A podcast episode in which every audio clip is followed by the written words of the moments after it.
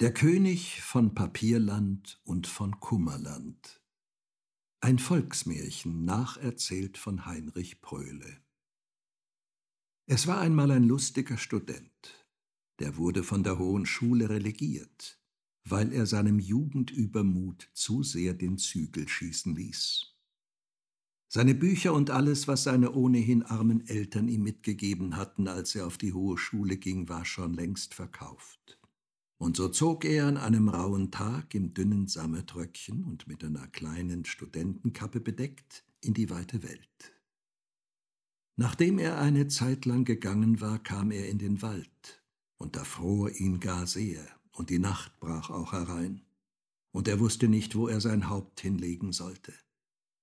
Da sah er auf einmal im Wald ein Häuschen stehen, und da stand eine alte Hexe in der Tür die winkte den jungen Burschen zu sich. Der ging auch richtig zu ihr ins Haus. Darauf wies sie ihm sein Nachtlager an, und er schlief die ganze Nacht hindurch und erhob sich neu gestärkt am anderen Morgen, um weiterzuziehen.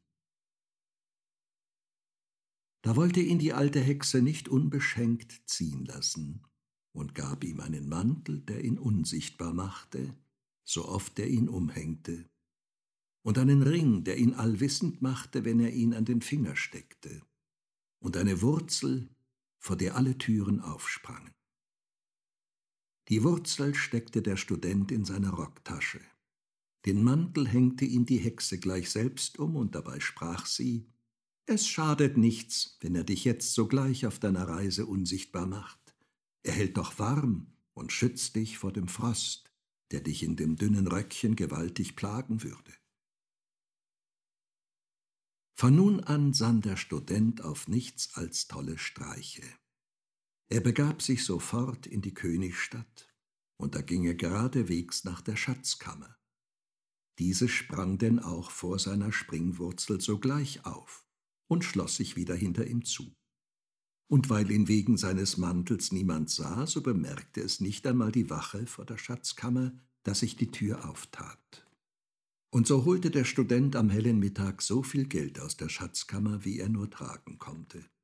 Und er ging von nun an Tag für Tag dahin, um sich die Taschen zu füllen. So lebte er als ein gar großer Herr in der Residenz. Und wenn er den Mantel nicht umhatte, so erschien er gar prächtig gekleidet. Oft aber ging er in seinem Mantel unsichtbar am hellen Tag über die Straße. Und dann sah er den Frauen so kühn und keck ins Gesicht, dass ihn die Männer gewiss vor Eifersucht erschlagen haben würden, wenn sie es gewusst hätten. Aber daran war's ihm noch nicht genug.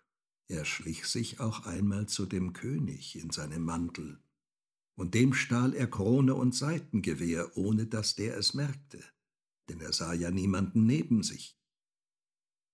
Das war dem König natürlich nicht einerlei.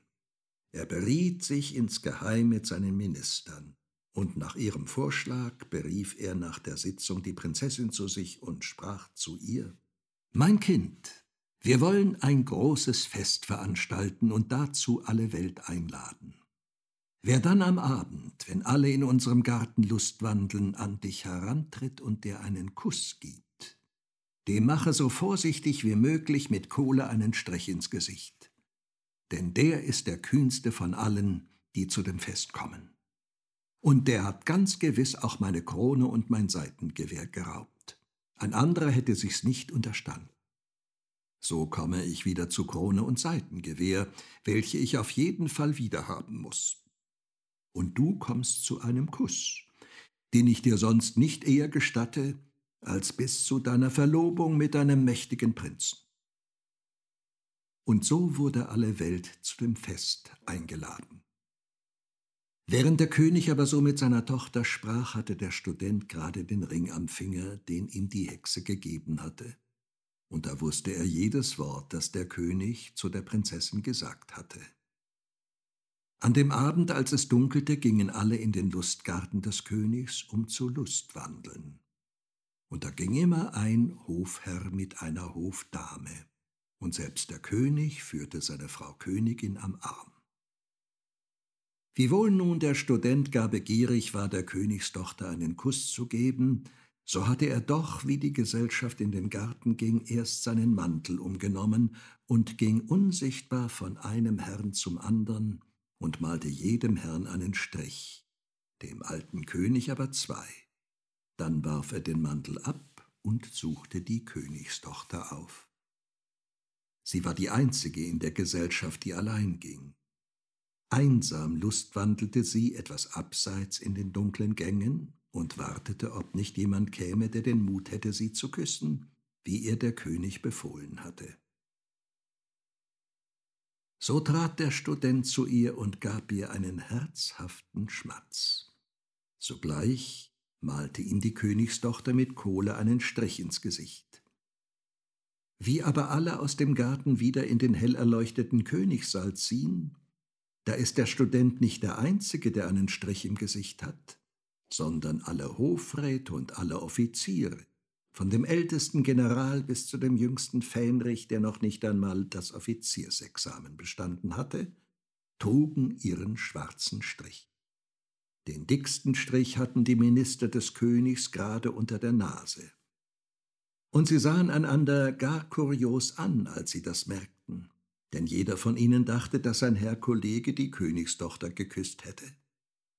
Als die Königstochter im Saal die vielen Striche sah und bemerkte, wie jeder Hofrat und jeder Leutnant sogar seinen Strich hatte, da verhüllte sie ihr Antlitz aus Scham vor ihrem Vater. Endlich sah sie diesem ins Gesicht, und da sah sie, dass der König zwei Striche hatte, und das sah in dem Augenblick auch der König durch einen der vielen großen Wandspiegel und darüber musste er mit seiner Tochter herzlich lachen, denn die Prinzessin war der Augapfel des Königs, und er allein küsste sie jeden Tag.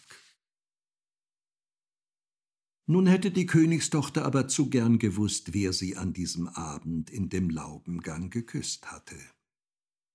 Denn der Kuss des Studenten hatte ihr gar wohl behagt und viel besser geschmeckt als die Küsse ihres Vaters, den sie herzlich liebte.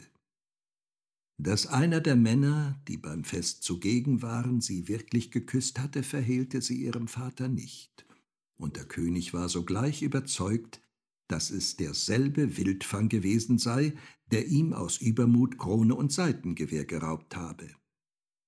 Weil nun aber der König die Krone, die schon seine Väter auf dem Haupt getragen hatten, um jeden Preis wiederhaben wollte, und weil auch das Seitengewehr, das er so lange geführt, ihm gar lieb geworden war, so besprach er sich mit seiner Tochter und seinen Ministern und machte bekannt, dass derjenige, der ihm seine Krone und sein Seitengewehr zurückbrächte, die Prinzessin zur Frau haben solle.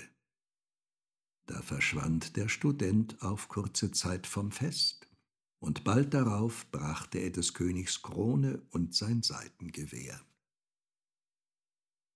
Der König sprach zu ihm, als er ihm das wiederbrachte, Wer so kühn sei, der müsse doch auch wohl von königlichem Geblüt sein, und sah seinen künftigen Schwiegersohn fragend an.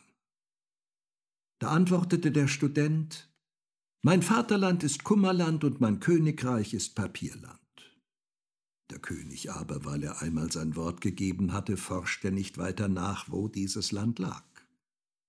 Da wurde noch am selben Abend die Verlobung des Studenten mit der Prinzessin gefeiert. Und wenn die Prinzessin dem Studenten bei jedem Kuss, den er ihr an diesem Abend gab, noch einen Strich ins Gesicht gemalt hätte, so wäre er zuletzt gewiss so schwarz im Gesicht gewesen wie ein Schornsteinfeger.